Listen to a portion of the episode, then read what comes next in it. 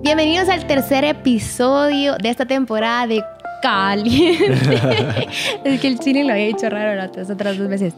Pero si no has podido ver eh, los otros dos episodios, yo te animo a que vayas a verlo. La idea es que puedas ver toda esta temporada que te va a servir em, para este tema de la sexualidad, literal. El objetivo de esta serie para nada es condenarte. Queremos solo contarte lo que nos funcionó, contarte lo que dice la Biblia, recordarte lo que dice la Biblia para que puedas ser libre de cualquier cosa que puedas estar pasando y sobre todo que te puedas encontrar con Jesús. Vamos a orar para que puedas ser libre cualquier atadura que, en la que estés ahorita y creemos que aunque no, te, no podamos estar ahí físicamente contigo, que una palabra en el nombre de Jesús va a poder hacerte libre. Así que bienvenidos a esta temporada o a este capítulo. Te recordamos que tenemos cafecito, está súper rico, tenemos tres granos que están increíbles. Si estás en Guate, puedes adquirirlos a través de corazondeluna.org o a través de Instagram, que ahí te contestamos. ¿Cómo se llama este episodio? Este episodio se llama Escándalos sexuales dentro de la iglesia. Eh, quédate a lo largo de este episodio porque te voy a contar cómo hemos con mi esposa abordado temas o escándalos sexuales dentro de la iglesia. Durante el recorrido que hemos tenido en ministerio no ha sido mucho, pero hemos podido abordar temas eh, de infidelidad dentro de la iglesia, hemos podido abordar temas de homosexualismo dentro de la iglesia y siempre sale un escándalo. Em, o sea, no es no es de secreto, o sea, es de conocimiento público que a lo largo de la historia de la iglesia han habido varios escándalos de este tema. ¿Y qué pasó en algún momento? ¿O qué se perdió en algún momento? ¿O qué nos hubiera gustado a nosotros ver para que se hubiera enderezado ese camino y que hubieran encontrado a Jesús la restauración del Espíritu Santo durante ese proceso? De eso vamos a hablar acerca eh, o de eso vamos a hablar en este episodio. También te vamos a dar herramientas espirituales para romper una atadura espiritual. Llega un momento donde este desorden carnal se vuelve una atadura espiritual y también lo puedes contrarrestar con prácticas espirituales para que esta atadura espiritual se rompa, ¿verdad? Primera Corintios 5.1 dice así, me cuesta creer lo que me informan acerca de la inmoralidad sexual que hay entre ustedes algo que ni siquiera los paganos hacen. Me dicen que un hombre de su iglesia vive en pecado con su madrastra. Otra versión dice, un hombre de la iglesia está teniendo relaciones sexuales con su madrastra. Ustedes están orgullosos de sí mismos, en cambio deberían de estar llorando de dolor y vergüenza y echar a este hombre de la congregación. Un escándalo sexual dentro de la iglesia desde la iglesia de Corinto. Entonces, em, me cuesta creer. Pablo empieza diciendo, me cuesta creer. No, no puedo creer lo que está pasando ahí adentro. No puedo creer que tanto tiempo este líder de la iglesia, este director de alabanza, este pastor de cierta denominación haya caído en esto. Me cuesta creerlo. Una vez estábamos a punto de ir a comer, ¿qué? Comida china, un restaurante, y Melissa me dijo, no, no vayamos a ese, porque en ese restaurante eh, salen animales, salen cucarachas. Y yo, no, Chini, eso no pasa. Eh, ahí vas a ver, eso no pasa. Yo le eh, tengo, es que le tengo pavor a las cucarachas, por eso se lo dije a Juan Diego. Entonces, ahí vas a ver qué no pasa. fuimos al restaurante, estábamos comiendo en el restaurante cuando voy viendo el techo y hay semejante monstruo de no sé cuántas patas tienen las cucarachas, pero imagino que ocho así caminando por, por el techo y que mi esposa no se dé cuenta, que mi esposa no voltee a ver. El animal se va poniendo encima de nosotros y no sé por qué empieza como a cojear esa cucaracha y va cayendo la cucaracha en el hombro de uno de los invitados que estaba cenando. O sea, ahí cayó. La persona que estaba encargada agarra una servilleta, agarra la cucaracha del hombro de esta persona y solo se empieza a reír así nerviosamente. Ah, estas cosas pasan, ¿verdad? Y entonces me cuesta creer. Yo le estaba, yo estaba convenciendo a Melissa que esas cosas no pasaban, pero nos llegamos a sorprender que sí pasan. ¿Por qué te digo esto? Tal vez tú tenías este ideal o has crecido con esto en tu corazón de, no, no, eso no pasa dentro de la iglesia. Eso no le puede pasar a ese ministro, a ese director. Eh, y te sorprendió. Y no solo vino la sorpresa, vino una herida, un daño con esa sorpresa, ¿verdad? habías depositado la confianza en este líder y te falló. Tal vez no solo dentro de la iglesia, eh, tal vez te enteraste que un, tu familiar, un tío, un abuelo, abusó de otro familiar, de una sobrina, de un nieto, y te cuesta creer. Entonces, ¿qué hacemos? ¿Qué nos toca hacer como iglesia cuando nos encontramos con estos casos? Hemos, como dijo Juan Diego, hemos atendido a muchas personas y lamentamos mucho que cuando se han acercado a la misma iglesia no han encontrado quizás amor hacia la persona, sí corrección hacia el pecado. Y si es tu caso, lamento mucho que te haya pasado esto, pero yo no quiero que tú dejes de hablarlo por esa situación o, ese, o esa mala experiencia que te tocó vivir. Em, al final de cuentas, pues la iglesia está llena de errores, somos humanos y a pesar de que hay, habemos pastores dentro de la iglesia, también se cometen errores y yo te quiero motivar a que, a que lo volvás a hablar, que volvás a intentar, tal vez eh, con alguien más, con alguien más dentro de la iglesia.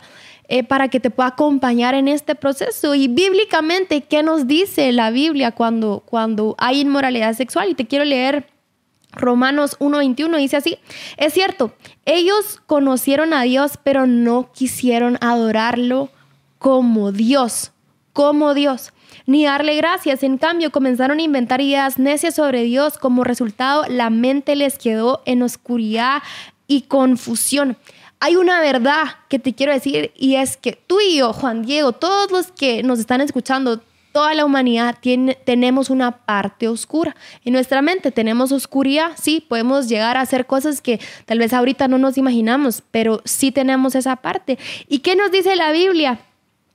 O para eso, nos, para que no conozcamos ese lado oscuro, la Biblia nos dice que debemos adorarlo. Ahora bien, eh, no es solo adorar como tal, sino adorarlo como Dios se lo merece, como quien representa a Dios en tu vida. Romanos 1, 24, 27 dice, entonces Dios los abandonó para que hicieran todas las cosas vergonzosas que deseaban en su corazón. Ojo con algo, es el Nuevo Testamento, mira cómo ya está la gracia y mira cómo literalmente Dios abandona, Dios siendo misericordioso, siendo amoroso, perdonador y todas las cualidades que tiene de Dios, dice la Biblia que abandona, abandona para que hicieran todas las cosas vergonzosas, así diciendo, como resultado usaron sus cuerpos para hacerse cosas viles y degradantes entre sí Cambiaron la verdad acerca de Dios por una mentira y así rindieron culto y sirvieron a las cosas que Dios creó, pero no al Creador mismo, quien es digno de eterna alabanza. Amén. Por esa razón, Dios los abandonó. Mira, nuevamente la palabra abandonó a sus pasiones vergonzosas. Aún las mujeres se rebelaron contra la forma natural de tener relaciones sexuales. Y tú creías de que el lesbianismo es de ahora, no, está en la Biblia, dice, y en cambio dieron rienda suelta al sexo unas con otras. Los hombres, por su parte, en lugar de tener relaciones sexuales normales con la mujer, ardieron en pasiones unos con otros, al igual que el homosexualismo está en la Biblia, no es algo de ahorita. Y dice, los hombres hicieron cosas vergonzosas con otros hombres y como consecuencia de este pecado, sufrieron dentro de sí el castigo que merecían. Vale la pena mencionar que Pablo está en un contexto donde es Roma, es, es Grecia, ¿verdad? Eh, es, es, Judea. Y tiene estas tres culturas, eh, los griegos, los romanos, los judíos, y tiene que hablarle a estos. Ahora, hay una tensión en estas culturas porque cada uno definía sus dioses. Y eh, literal se acerca con los romanos y reconoce lo siguiente no quisiste adorar a Dios como a Dios. Recuérdate que en este episodio te vamos a dar tres herramientas espirituales. Si tú me puedes preguntar a mí, ¿cuál es la raíz de un desorden sexual? Cuando estamos hablando acerca de oscuridad, cuando estamos hablando de todas esas pasiones eh, pecaminosas que está citando Pablo, te lo voy a resumir en esta palabra. La raíz de un desorden sexual es el orgullo. Y muchas veces nosotros cuando tratamos estos temas tenemos que tratar orgullo. No necesariamente voy a tratar de masturbación, pornografía, eh, homosexualismo, eh, acerca de infidelidad. eh, sí, eso viene en el camino, pero yo quiero tratar la raíz que es el orgullo. Ahora, ¿cómo se ve acá el orgullo? Es, no voy a adorar a Dios como a Dios. Y Melissa hace énfasis en algo, hay un abandono de parte de Dios. Ahora, muchos lo abordan de esta forma. No es que Dios diga, yo te voy a abandonar, pero sí entraste a un estado donde, por más que Dios quiera hacer algo por ti, no lo dejas. Este estado es de orgullo. El versículo 28. Y dice así, por pensar que era una tontería reconocer a Dios. Adoración, ¿verdad? Él no a sus tontos razonamientos, ¿verdad? Y acá es donde vienen un montón de razonamientos muchos razonamientos, no voy a entrar en eso, pero dice así, y dejó que hicieran cosas que jamás deberían de hacerse. Se llenaron de toda clase de perversiones, pecados, avaricia, odio, envidia, homicidios, peleas, engaños, conductas maliciosas y chismes. Son traidores, insolentes, arrogantes, fanfarrones y gente que odia a Dios. Inventan, mira qué grueso es inventan nuevas formas de pecar y desobedecen a sus padres. No quieren entrar en razón, no cumplen lo que prometen, son crueles y no tienen compasión. Saben bien que la justicia de Dios exige que los que hacen esas cosas merecen morir, pero ellos igual las hacen, peor aún incitan a otros que también las hacen. Tal vez hasta hay muchos versículos en este episodio, pero eh, te lo quiero fundamentar para decirte lo siguiente. Si hay una atadura espiritual, se contrarresta con una acción espiritual. Y la primera acción que queremos resaltarte es, por el amor de Dios, adora a Dios como Dios se merece. Son prácticas espirituales que te pueden sacar de esa atadura oscura espiritual en la que te puedes encontrar. ¿Quieres salir de eso? Empieza a aplicar. Lo primero es adorar a Dios como, Dios se merece. Eh, es una práctica espiritual que debes de hacer. Aunque no estés metido en alguna inmoralidad, inmoralidad sexual, perdón, o no estés viviendo nada pecaminoso ahorita, esa es la clave para que tampoco entres a ese lado oscuro que todos tenemos. Segunda cosa que la Biblia dice es consagrar tu vida por alguien más. Romanos 1.31, en esto mismo que estábamos leyendo, dice, no quieren entrar en razón, no cumplen lo que prometen, son crueles y no tienen compasión. Para tener compasión tienes que eliminar el egocentrismo de tu vida, tienes que eliminar el yo de tu vida para poderte enfocar o concentrar en la vida de alguien más. Y eso solo lo puedes tener estando cerca de las demás personas. Marcos 6, 30 y 31 dice, entonces los apóstoles se juntaron con Jesús y le contaron todo lo que habían hecho y lo que habían enseñado y les dijo, venid vosotros aparte a un lugar desierto y descansad un poco, porque eran muchos los que iban y venían de manera que ni aún tenían tiempo de comer. Imagínate, los discípulos de Jesús y hasta el mismo Jesús no les daba tiempo de comer porque estaban tan ocupados en la vida de alguien más, en las necesidades de alguien más, que no tenían tiempo de enfocarse en una necesidad tan básica como lo es comer.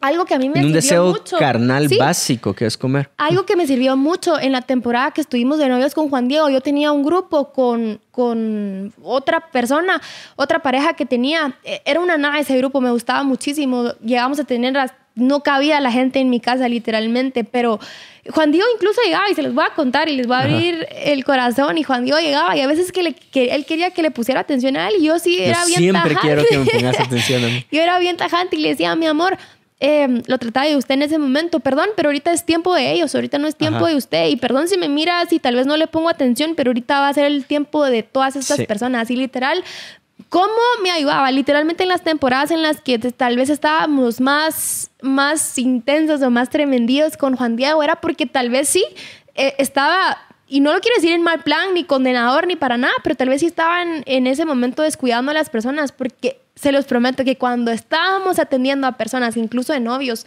se nos iba tanto el tiempo que literal no estábamos como para andarnos, no sé, no, está, no, les, no les digo que no tengan sus momentos solos, no, para nada, pero... Em, no estábamos pensando en, un beso largo, ya saben, en, eh. en cosas tremenditas. Eso, es lo que tienen estas acciones espirituales. Vamos por dos, son tres en total. La primera es adorar a Dios la segunda es consagrarte a los demás.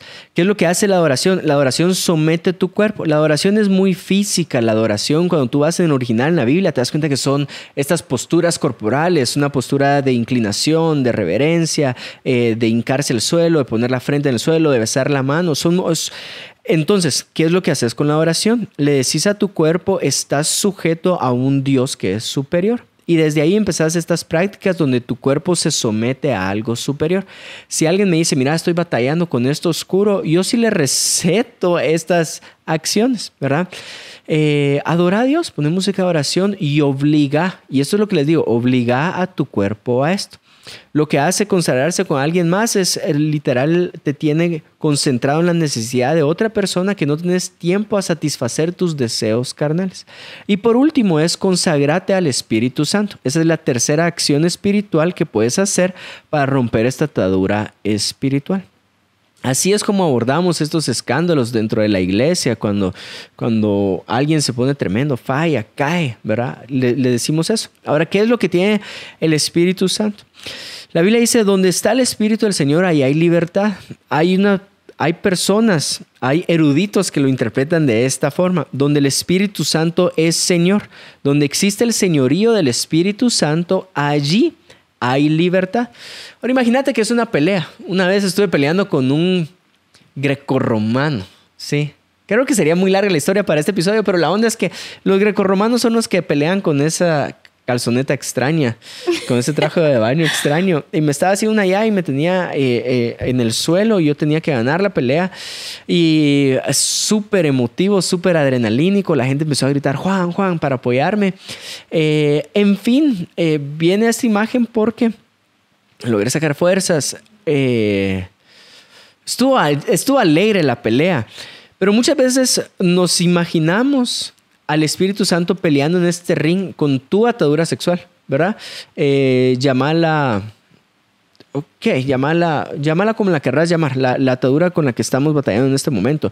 Y que el Espíritu Santo está peleando así contra inmoralidad, contra eh, pasiones desordenadas, contra, se negaron a su cuerpo y se dieron el, el cuerpo con el mismo sexo, todas estas, eh, masturbación, pornografía, y que el Espíritu Santo está perdiendo contra esa atadura sexual si nosotros imaginamos que el Espíritu Santo está perdiendo, entonces no es Dios soberano, no es Señor, o sea, eh, tiene que pelear para, para ganar. No sé si me estoy explicando, como que si tuviéramos un Dios débil. Y el Espíritu Santo no es, no es débil.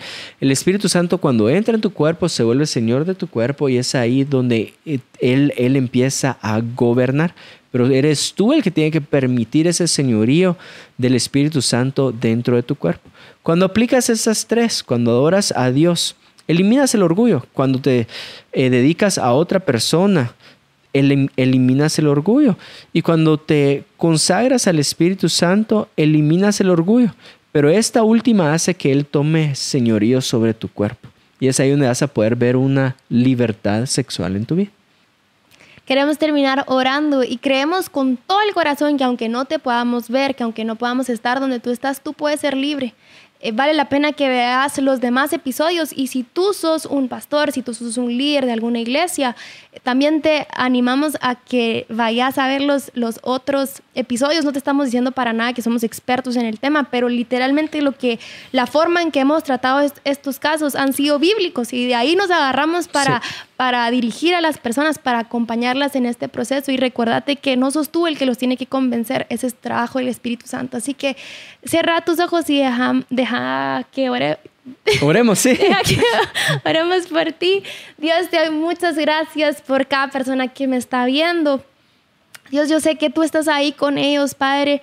Tú has visto cada batalla que han tenido, Señor. Tú has estado ahí.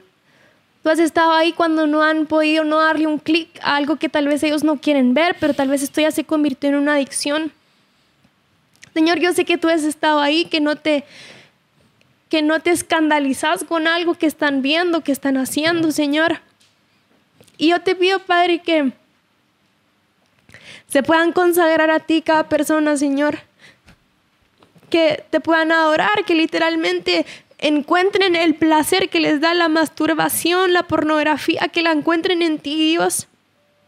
Señor, te pido que, que puedas ser libre a cualquier persona que me está viendo, Dios de cualquier inmoralidad sexual, que puedan confesarlo a alguien, que, que literal encuentren a ángeles que los acompañen en este proceso, que no, que no los tachen con el pecado, pero que sí sepan tratar el pecado con mucho amor, Dios. Te pido, Señor, que puedan ser agradecidos, Padre, que puedan dejar el egocentrismo y literalmente tener compasión, las personas que están solteras, dedicarse a las personas, Dios, y que de esa forma, Padre, algo que les costaba ya no les cueste más, Dios. Yo hago libre en el nombre de Jesús a cualquier persona que esté pasando por cualquier inmoralidad sexual. Lo creo y lo declaro en el nombre de Jesús. Amén. ya, me puse a llorar. Pero mm, sé que el Espíritu Santo está ahí lo siento mucho acá y sé que ahí está contigo y... y mm, Vas a encontrar la libertad. Sí, sí, sabes de alguien que está batallando con algo. Em, por el amor de Dios, lo tratar de la forma correcta, con mucho amor, siendo tajante con el pecado, pero con mucho amor. Y eh, mandarle este video a las personas que tú sepas que están batallando con algo. Y si no, también para que no caigan en el lado oscuro que todos tenemos, los bendecimos. Eh, no les conocemos a, a muchos que nos dicen que nos miran, pero les mandamos un abrazo. Si te conocemos, estás en Guate, eres eh, de casa de Dios, por favor, si estás batallando con esto, acá están nuestras puertas abiertas para que podamos hablar este tema, para que te podamos acompañar y que te encuentres con Jesús en medio de esto. Sé que te ha cargado mucho este tema y nuestro deseo es que encuentres en Jesús y en su Santo Espíritu la libertad que estás buscando. Dios te bendiga.